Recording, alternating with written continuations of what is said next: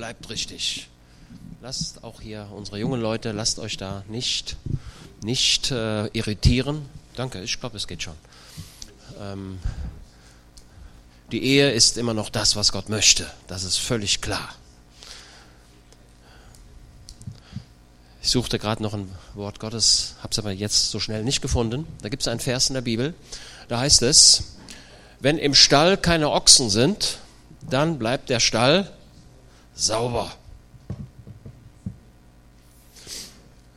Jetzt ist die Frage, was wollen wir als Gemeinde? Wollen wir als Gemeinde, dass alles sauber bleibt? Ich muss mich manchmal ärgern, wenn, das, wenn dies oder jenes ähm, nicht so passt. Und dann muss ich mich an dieses Wort erinnern und dann muss ich mich korrigieren. Also in einer Gemeinde werden immer wieder Dinge falsch laufen und das ist nicht in Ordnung und das ist nicht in Ordnung. Und da ist es zu laut und da ist es zu leise und da ist es zu dreckig und da liegt wieder was rum und die gelben Säcke, die liegen da immer noch rum und der Mülleimer ist nicht geleert und der Kaffee ist nicht da. Und die Stühle sind nicht sauber, hätte ja schon längst jemand sauber machen müssen. Aber mir ist dieser, dieser Umstand ist mir lieber. Also, also die Ochsen im Stall, was produzieren die? Wer kann mal was sagen? Was machen die im Stall? Erste Frage, riecht es da gut? also in einem Stall, da ist Mist, schlechter Geruch und da will man nicht lange sein und da sind viele Sachen. Aber die Ochsen garantieren den Gewinn. Okay? Also wollen wir haben, auch in der Gemeinde und auch wenn wir hin und wieder uns mal ärgern, links und rechts, oder dies oder jenes nicht so ganz so ist, wie wir denken, aber die Ochsen produzieren eben Mist, aber sie garantieren auch den Profit. Wir brauchen das. Und wenn dies oder jenes kaputt geht, dann ist das auch in Ordnung und dann werden wir das wieder reparieren. Okay, ähm, wir schauen mal in Matthäus Kapitel 3. Damit will ich starten, Matthäus 3.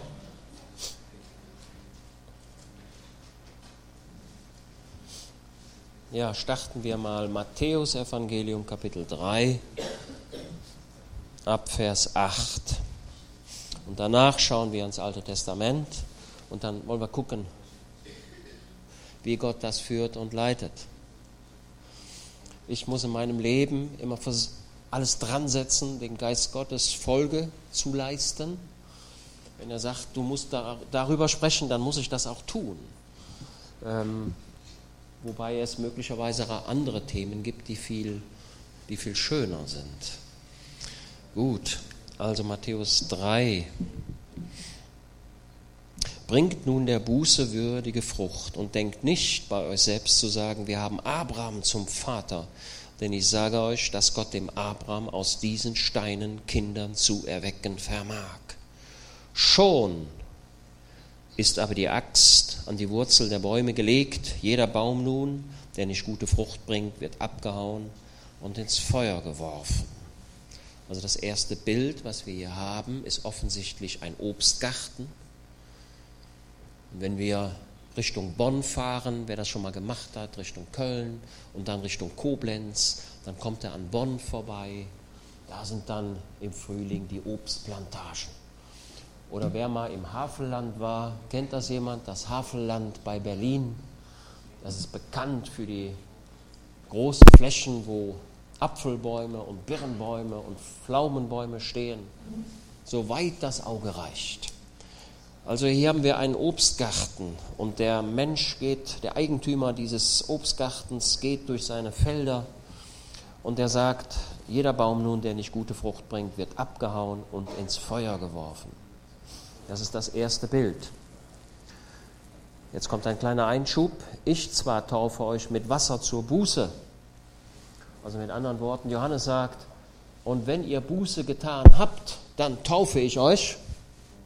Nicht andersrum, wie manche Leute glauben, dass die Taufe das ist, wodurch ich Sündenvergebung empfange, sondern die Sündenvergebung wird immer vorher empfangen und aufgrund dessen, was ich erlebt habe, lasse ich mich taufen.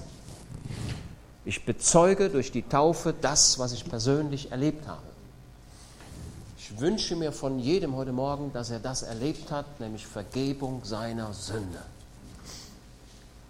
Und Johannes, der Täufer, sagt hier, ich zwar taufe euch mit Wasser zur Buße, der aber nach mir kommt, ist stärker als ich, dessen Sandalen zu tragen ich nicht würdig bin. Er wird euch mit Heiligem Geist und Feuer taufen. Es sind hier zwei Aspekte. Es ist das Erfülltwerden mit dem Heiligen Geist. Auf der anderen Seite ist es aber, hier ist besser, ne? Danke, danke. Lassen wir so, ja, wunderbar. Auf der einen Seite ist es das Erfülltwerden mit dem Heiligen Geist, auf der anderen Seite ist es aber die Berührung mit Feuer. Und Feuer steht hier für was?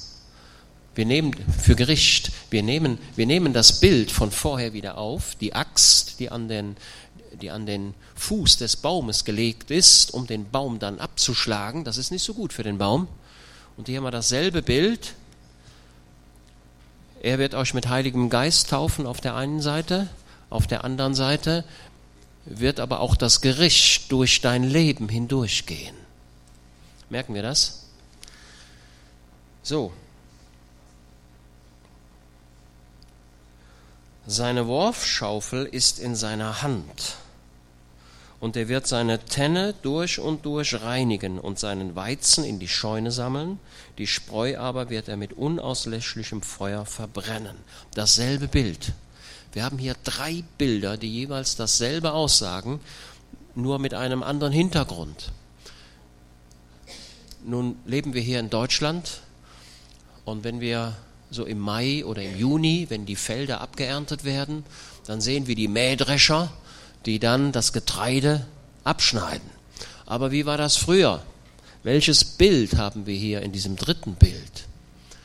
Das Getreide wird abgemäht, wird dann auf den Dreschplatz gebracht. Und da liegt das Getreide. Und was braucht man vom Getreide? Die Körner. Das Problem ist nur, die Körner aus dem Getreide rauszukriegen. Und wie macht man das? Das Getreide wird da auf den auf einen Dreschplatz gelegt. Und dann gibt es verschiedene Möglichkeiten. Arbeiter können das Getreide klopfen, draufhauen, genau. Oder ein Esel oder eine Kuh oder ein Stier oder ein Ochse oder wer auch immer, der hat dann so einen Schlitten hinter sich und fährt dann über dieses Getreide immer rund und rund und rund und rund. Und was ist das, was er hinter sich herzieht?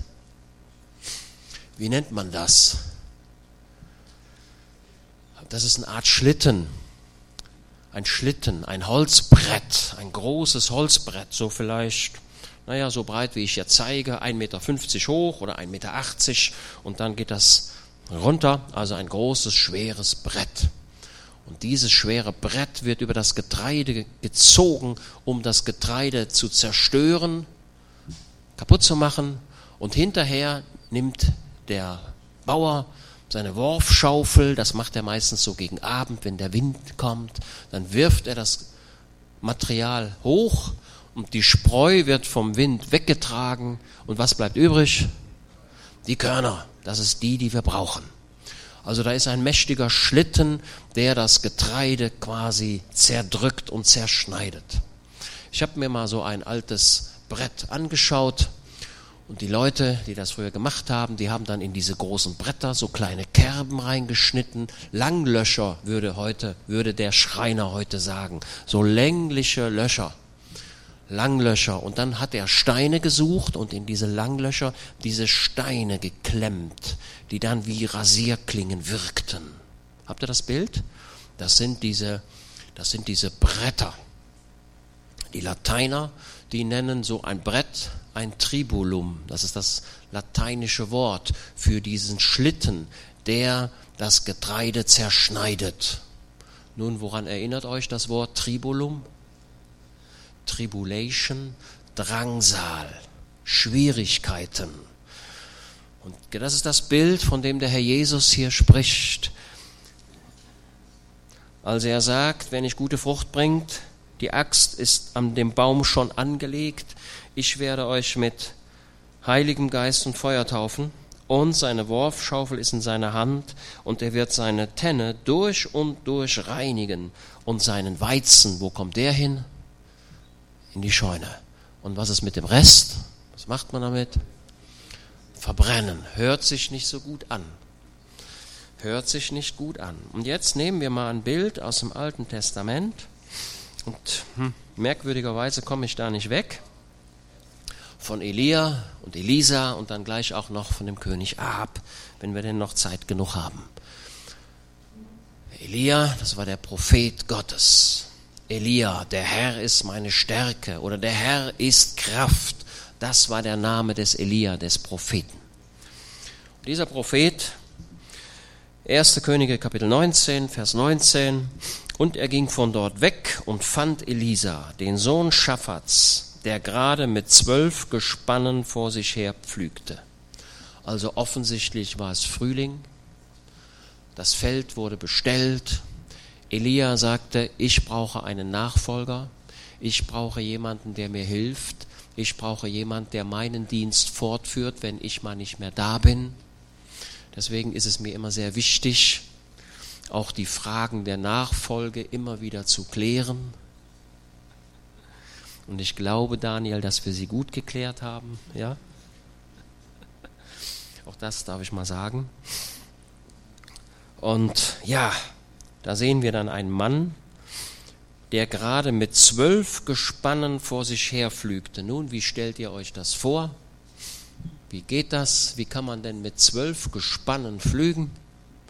Geht ja eigentlich gar nicht. Ich stelle mir das so vor, da war die erste Gruppe, die flügte und etwas versetzt kam dann die zweite Gruppe und dann die dritte, die vierte, die fünfte bis zur zwölften bis zur, bis zur zwölften Gruppe und dann pflügten die dort große Felder. Und Elisa war beim letzten, quasi so als Art Chef und Lenker. Das große Feld wurde bestellt. Und jetzt kommt Elia vorbei und Elia ging zu ihm und warf seinen Mantel über ihn. Was bedeutet das, wenn der Elia seinen Mantel auszieht und über den Elisa wirft? Mit anderen Worten, er bringt zum Ausdruck, Elisa, komm mit mir. Gott ruft dich. Komm mit. Und jetzt hat der Elisa gesagt, das ist aber jetzt sehr unangenehm, das passt jetzt gar nicht, denn wir sind gerade im Frühling. Und wenn ich jetzt einfach so die Arbeit aufgebe, was sollen die Arbeiter machen? Was sollen meine Eltern machen? Das war so die Frage im Leben des Elisa. Wollen wir gucken, was er macht. Da verließ er die Rinder und lief hinter Elia her und sagte, Lass mich doch meinen Vater und meine Mutter küssen, dann will ich dir nachfolgen. Ich habe großes Verständnis für diesen Satz. Der Elisa, der muss sich ja nun verabschieden von den Eltern, muss sagen, hör mal, der Elia hat mich gerufen, ich kann eure Hoffnung nicht mehr erfüllen, Gott hat mich gerufen, ich möchte ihm folgen. Und ja, ich sage jetzt mal meinen Eltern auf Wiedersehen. Was haben die Eltern jetzt gedacht? Na, was denkt ihr? Was denken die Eltern, wenn die Kinder das Haus verlassen? Ist nicht so einfach, ne? Ist nicht so einfach. Und dann sagte Elia zum Elisa, kehre um,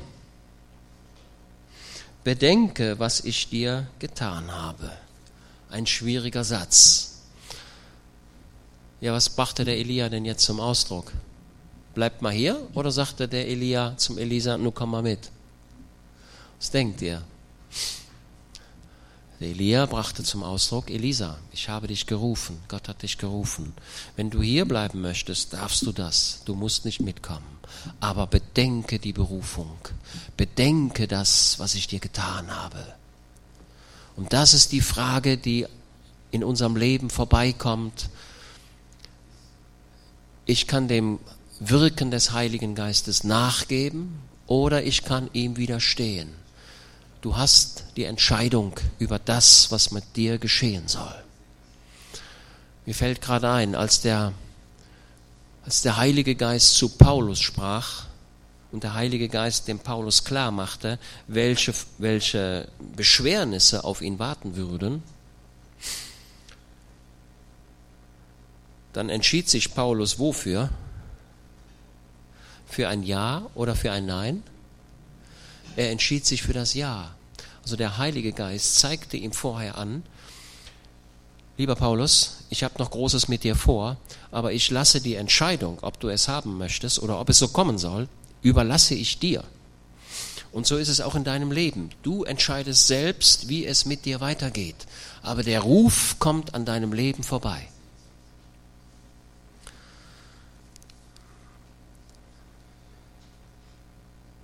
Bedenke, was ich dir getan habe. Da kehrte er sich von ihm ab, nahm das Gespann Rinder und schlachtete sie, und mit dem Geschirr der Rinder briet er ihr Fleisch und gab es den Leuten, und sie aßen. Und jetzt frage ich euch, hat dieser Mann ganze Sache gemacht? Hatte er noch eine Rückzugsmöglichkeit jetzt, wenn er, wenn er das Geschirr, also das Material verbrennt? Hatte er noch mal eine Möglichkeit zurückzukommen? Antwort nein. Was ich heute Morgen sagen möchte ist, bitte folge dem Herrn Jesus mit ganzem Herzen nach. Auf einer halben Seite funktioniert nicht. Bitte komplett mit Haut und Haaren. Und das ist das, was der Elisa hier tat. Wir lesen mal parallel Lukas Kapitel 9.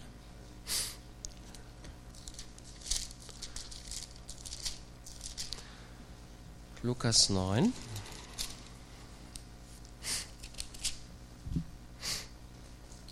Vers 57. Es geschah aber, als sie auf dem Weg dahin zogen, sprach einer zu ihm, ich will dir nachfolgen, wohin du auch gehst, Herr. Und Jesus sprach zu ihm, die Füchse haben Höhlen und die Vögel des Himmels haben Nester, aber der Sohn des Menschen hat nicht, wo er sein Haupt hinlege.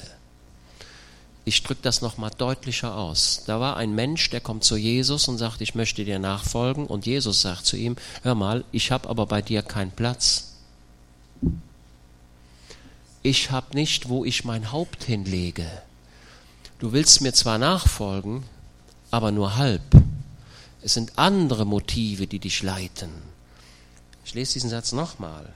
Aber der Sohn des Menschen hat in deinem Herzen keinen Raum. Habt ihr das? Habt ihr diesen Gedanken? Also wenn wir Jesus nachfolgen, schau bitte nicht auf deine Karriere, schau bitte nicht auf dein Geld, oder schau nicht auf das, was du mal werden kannst, sondern folge dem Herrn Jesus mit Haut und Haaren nach und nimm das alles, was er, was er möchte. Der Sohn des Menschen hat nicht, wo er sein Haupt hinlege. Er hat in deinem Herzen keinen Raum. Wie macht sich das denn bemerkbar, wenn der Jesus im Herzen Raum hat? Das macht sich bemerkbar, indem du die Zeit, die du auf dieser Erde zubringst, dich anstrengst, dem Herrn Jesus von ganzem Herzen nachzufolgen und sagst, Herr Jesus, was möchtest du, dass ich tun soll? Können wir das verstehen?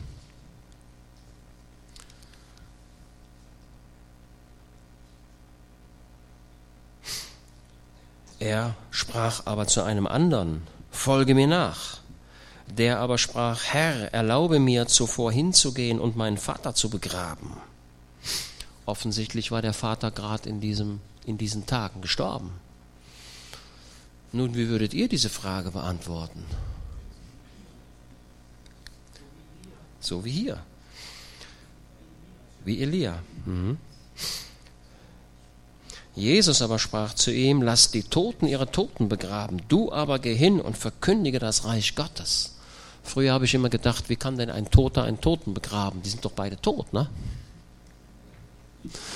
Aber Jesus bringt zum Ausdruck, der, der in der Sünde lebt, ist für ihn tot. Tod heißt getrennt von Gott. Und Jesus sagt, lass, lass deine Nachbarn machen, was sie wollen. Und wenn sie das tun, dann sollen sie das machen. Du aber folge mir nach. Lass die Toten die Toten begraben. Also schau mal in dein Leben hinein. Und ich sage mal, soweit ich die Zeichen der Zeit erkennen kann, leben wir tatsächlich in einem, in einem Zeitraum, der immer bedrohlicher wird. Vielleicht merkt der eine oder das andere auch. Also lass die Toten ihre Toten begraben, du aber geh hin und verkündige das Reich Gottes. Es sprach aber auch ein anderer, also auch hier sind drei Menschen. Ich will dir nachfolgen, Herr, zuvor aber erlaube mir Abschied zu nehmen von denen, die in meinem Hause sind. Ähnlich wie Elisa, ne? Wir könnten schon fast sagen, das ist eine Parallele.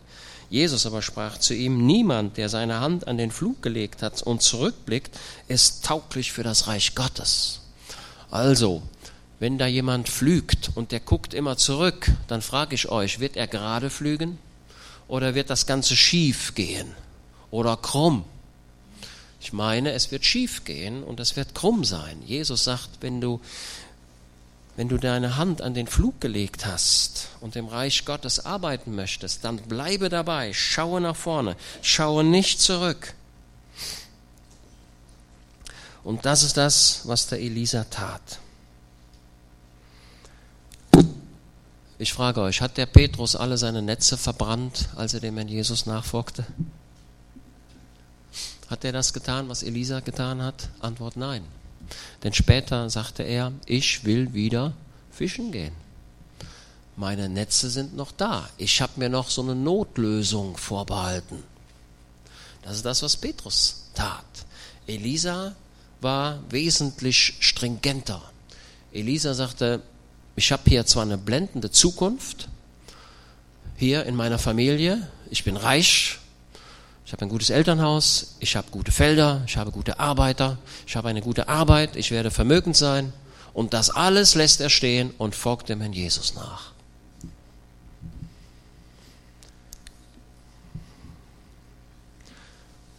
Nach dieser Geschichte kommt, kommt ja ein Kontrast. Und das haben wir in der Bibel sehr oft, dass etwas geschildert wird und dann wird das Gegenteil geschildert. Schauen wir mal, wie es weitergeht. Da ist ein König, der kommt aus Syrien, aus Aram, ein Aramäer.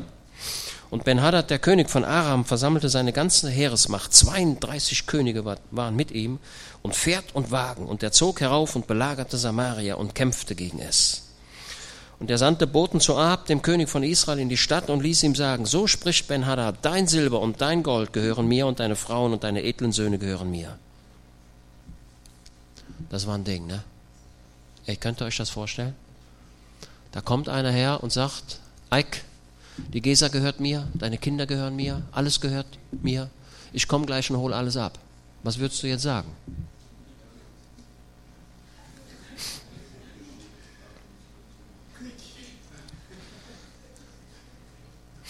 Da antwortete der König von Israel und sagte, nach deinem Wort, mein Herr und König, dein bin ich mit allem, was mir gehört.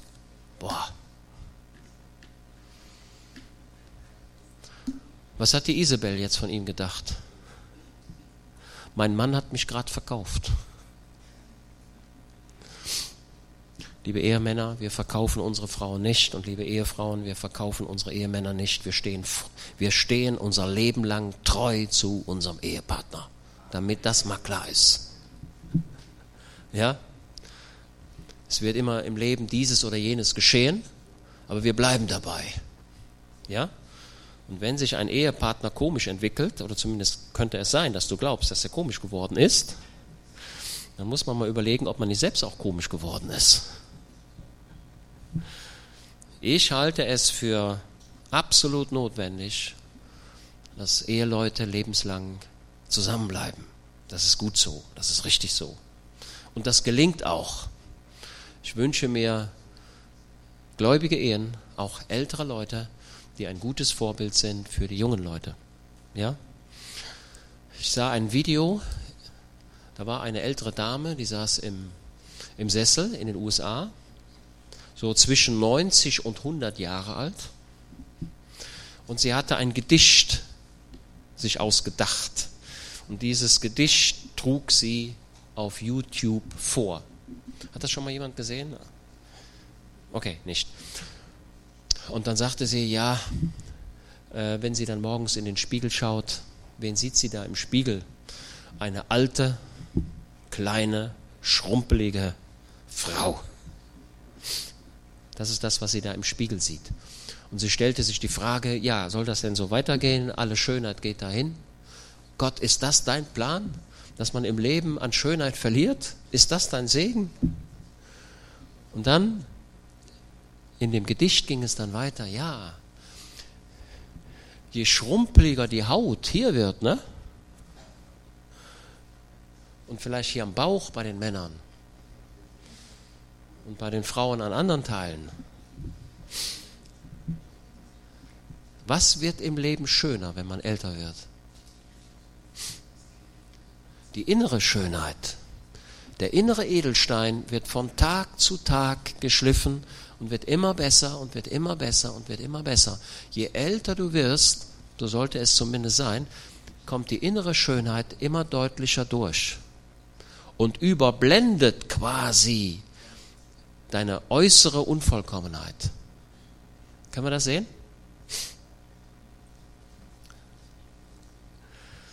Also Kinder mögen bitte auf ihre Eltern stolz sein. Die jungen Leute mögen bitte, hoffentlich gelingt es, dass sie stolz auf die Älteren sind. Und die Älteren dürfen auch stolz auf die Jüngeren sein. Wir dürfen gegenseitig stolz sein auf unsere eigene Familie. Ja, merken wir das?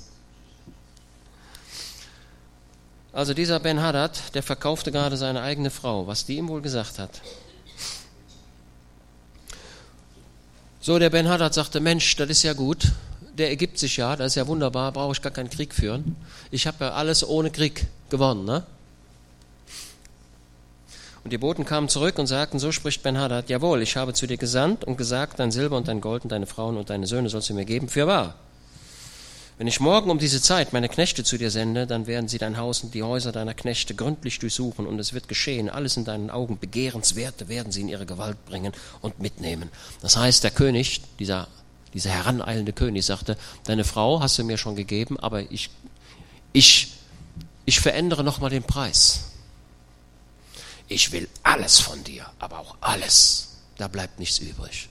Das Begehrenswerte, was hier was hier steht, das legen die Rabbiner so aus, das ist die Torah, das ist das Gesetz, das ist das Begehrenswerte. Und jetzt kommt der Ahab in ein Problem. Da berief er die Könige da berief der König von Israel alle Ältesten des Landes und sagte, erkennt doch und seht, dass dieser Böses sucht. Denn er hat zu mir gesandt wegen meiner Frauen und meiner Söhne und wegen meines Silbers und meines Goldes und ich habe ihm nichts verweigert. Da sagten alle Ältesten, alles Volk zu ihm, höre nicht auf ihn und willige nicht ein. Wisst ihr, warum die das sagten? Aus edlem Motiv oder aus, oder aus nicht edlem Motiv? Was denkt ihr? Was meine Überzeugung ist, das war kein edles Motiv. Denn sie sagten, wenn der König jetzt, solange der sich nur am Hab vergreift, ist uns das egal. Aber wenn es an unsere Substanz geht, oha, dann kommen wir in Gefangenschaft. Und die Syrer, die Aramäer, nach der Geschichtsschreibung, waren fürchterliche Leute.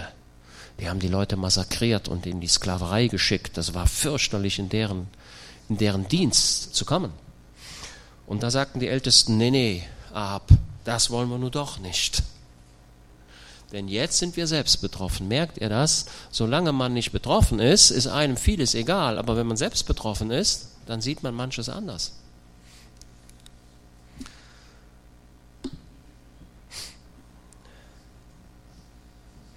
Und so weiter und so weiter und so weiter. Und jetzt, Vers 13, und siehe, ein Prophet trat zu Ab, dem König von Israel, und sagte, so spricht der Herr. Hast du diese ganze gewaltige Menge gesehen? Siehe, ich gebe sie heute in deine Hand, und du sollst erkennen, dass ich der Herr bin. Gott ist gnädig und ruft diesen gottlosen König ab. Er ruft ihn und sagt, pass mal auf, ich gebe dir nochmal ein Zeichen. Erkenne, dass ich Gott im Himmel bin und ich werde dich retten. Du hast es nicht verdient.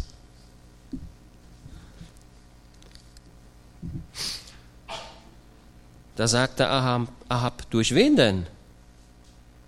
Und er sagte, so spricht der Herr. Und jetzt kommt ein interessanter Satz. Und ich drücke es mit meinen Worten aus. Durch die jungen Leute. Guckt mal in eure Übersetzung und sucht das mal nach. Durch die jungen Leute. Als ich das gelesen habe, habe ich das verstanden. Eine Gemeinde braucht junge Leute. Und die jungen Leute, das sind die Speerspitze der Gemeinde. Die jungen Leute werden den Krieg gewinnen. Und die Alten stehen hinten und beten dafür. Ja? So wie der, wie der Moses dort auf dem Berg war und er seine Arme hob. Wer war unten und kämpfte? War das der alte Moses? Nee, der alte Moses stand oben auf dem Berg. Und wer kämpfte? Der junge Josua. Also ich gucke jetzt mal von mir aus nach links. Ihr jungen Leute, ihr seid die Speerspitze. Der Sieg wird durch euch gewonnen. Und die Alten stehen dahinter. Das ist eine sehr wichtige Botschaft. Durch wen? Und er sagte, so spricht der Herr, durch die Leute der Provinzstatthalter, durch die Knaben, durch die, durch die Knaben, also durch die jungen Leute, nicht durch die Alten. Und er sagte, wer soll den Kampf eröffnen? Er sagte, du. Also der Ab hat das Signal gegeben, aber vor gingen die jungen Leute. Ich glaube, dass wir als Ältere das auch merken müssen und erkennen müssen. Wir brauchen die jungen Leute. Und die jungen Leute sind die Speerspitze. Manchmal denke ich, der kann das gar nicht. Der kann das gar nicht. Ich muss mich korrigieren. Natürlich können die jungen Leute das. Klar, ihr könnt das. Also ich will euch mal ermuntern. Seid zuversichtlich, geht voran, haltet fest, bleibt treu. Lernt auch ein bisschen von den Alten, die sind nicht so schlecht, wie ihr denkt. Ich wünsche mir, dass bei den Alten dieser Edelstein mehr und mehr sichtbar wird. Ne, Jack? Die Leute wollen in dir den Edelstein sehen.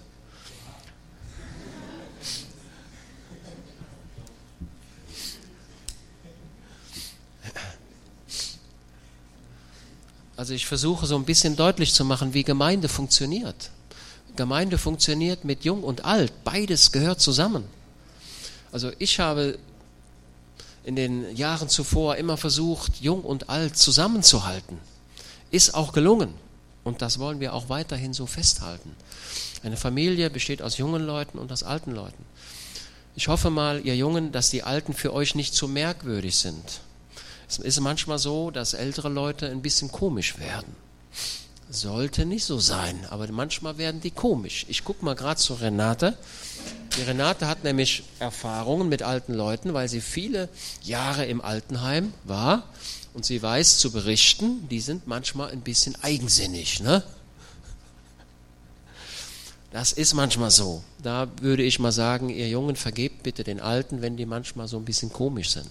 Das wollen die nicht. Und er sagte, wer soll den Kampf eröffnen? Du. Da musterte er die Leute der Provinzstatthalter, es waren 232. Ich habe so lange darüber nachgedacht, was, was sagt mir diese Zahl? Ich habe es nicht rausgefunden.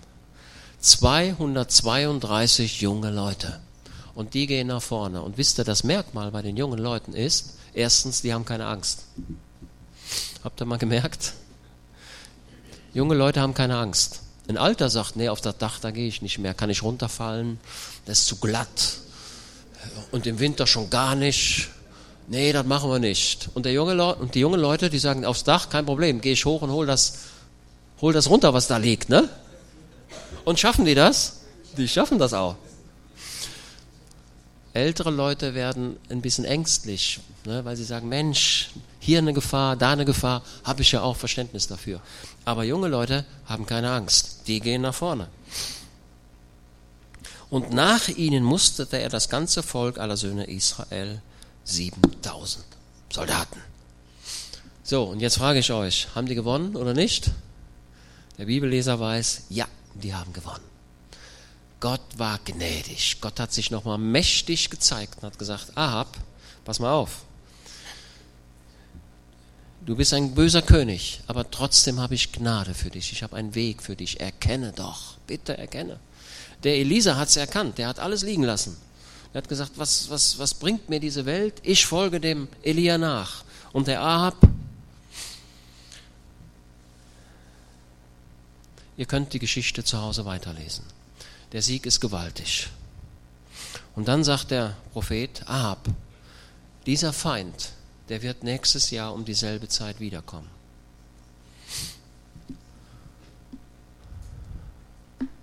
Und er kam wieder. Und da war er wieder da. Das sind so manchmal die Probleme in unserem Leben. Das Problem ist weg und dann ist es wieder da.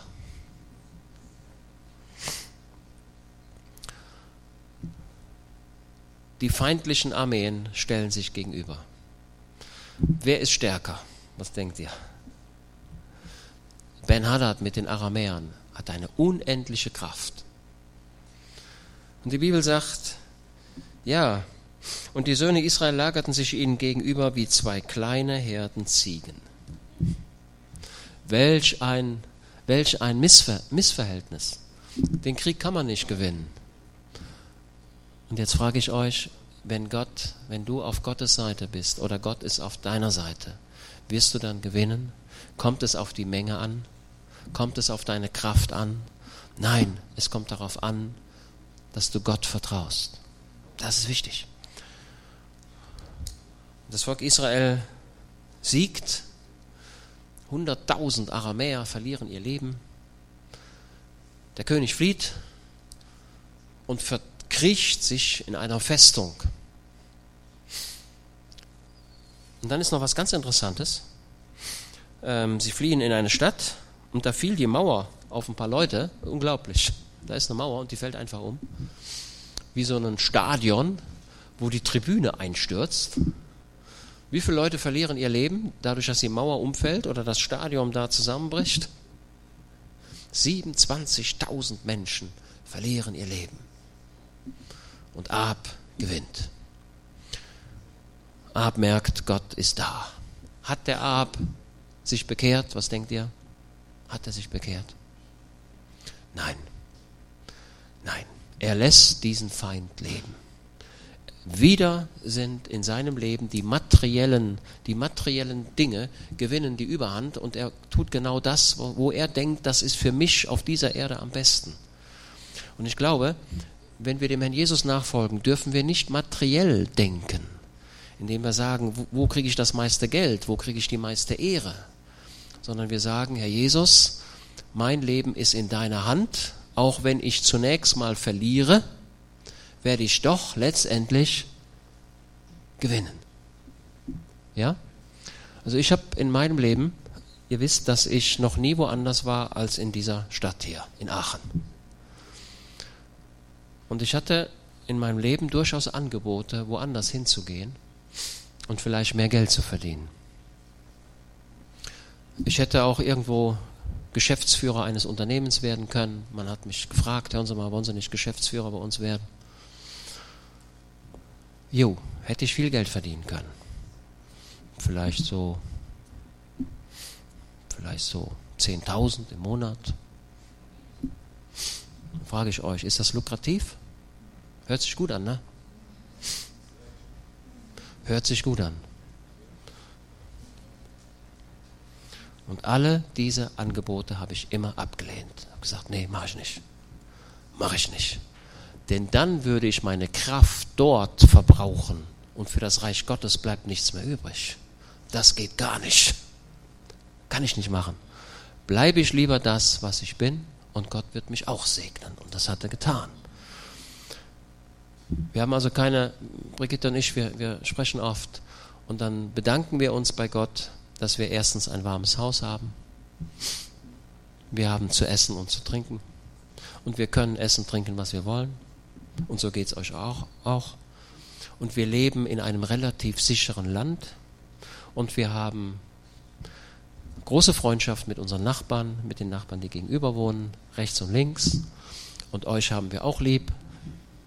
Wir haben all das, was wir brauchen. Wir brauchen nicht mehr. Okay?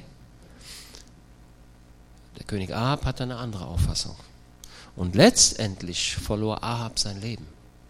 Da sind noch ein paar andere Gedanken, das kann ich jetzt nicht mehr schaffen. Lest bitte 1. Könige Kapitel 20 und versucht, diese Gedanken, die dort sind, zu entdecken. Später kommt der Prophet, das eine erlaube ich mir noch. Da kommt der Prophet der sagt zu einem anderen Prophet, ey, schlage mich, schlage mir mal ordentlich ins Gesicht. Da sagt der andere, nee, mache ich nicht. Und dann sagte er zu dem anderen, weil du das nicht gemacht hast, wird ein Löwe kommen und dich schlagen und dich auffressen. Und so war's. Könnt ihr nachlesen. Habe ich mir gedacht, oh Mensch, Ist das grausam? Ist Gott wirklich so grausam? Ne? Also, Ike, wenn ich jetzt sage, Ike, schlag mir mal richtig ins Gesicht, dass richtig die Nase blutet. Würdest du es tun? Nee, würdest du tun? Nee, dann mach ich nicht. Und dann kommt der Prophet zu einem anderen, ey, der hat's nicht gemacht, mach du. Und der macht's, haut ihn blutig. Haut ihm ordentlich auf die Nase. Der sieht aus wie massakriert. Und dann kommt er zum Ahab und sagt, ey, ich sollte da einen bewachen. Und der ist abgehauen. Ähm, guck mal, wie ich aussehe. Und dann sagt der Ahab, ist auch richtig so. Ist auch richtig so, dass du vermöbelt worden bist. Und dann sagt der Prophet, du bist der Mann. Du bist der Mann. Du hast hier den anderen laufen lassen. Wenn Gott schon den nicht verschont, der aus Respekt vor dem anderen ihn nicht verprügelt, wie viel mehr wird Gott den nicht verschonen, der willentlich gegen seinen Willen verstößt? Habt ihr diesen Gedanken? Und das ist das, was die Bibel hier zum Ausdruck bringen möchte dass der Prophet den anderen Propheten nicht prügeln will, dafür hat jeder Verständnis. Aber das Bild, was dahinter steckt, ist, ich wiederhole diesen Satz, ist nämlich der, wenn Gott den bestraft, der verständlicherweise etwas nicht tun will, wie viel mehr wird er den nicht ungestraft lassen, der willentlich Gott widersteht? Habt ihr den Gedanken? Also machen wir uns auf. Also ich fasse nochmal zusammen. Die Worfschaufel ist in seiner Hand. Das Gericht, die Schwierigkeiten kommen durch dein Leben. Aber er will eben den Weizen sammeln und die Spreu weg. Heiliger Geist und Gericht gehören zusammen. Gott möchte, dass du gute Frucht bringst. Keine faule Frucht, gute Frucht. Gott spricht zu dir. Er ruft dich. Mach es so wie Elisa. Schaue nicht auf deine blendende Zukunft. Schaue nicht auf das, was du noch an Geld verdienen kannst, sondern verbrenne das, was da ist und folge ihm nach. Jesus sagt, die Füchse haben Höhlen und die Vögel haben Nester, aber des Menschensohn hat nicht, wo er sein Haupt hinlege. Lass die Toten die Toten begraben. Du aber verkündige das Reich Gottes. Haben wir? Und da ist keiner, der Vater oder Mutter verlässt, der nicht was wiederbekommt? Hundertfach. Hundertfach. So, das waren die Gedanken für heute Morgen. Lasst uns noch aufstehen und beten. Und geben wir dem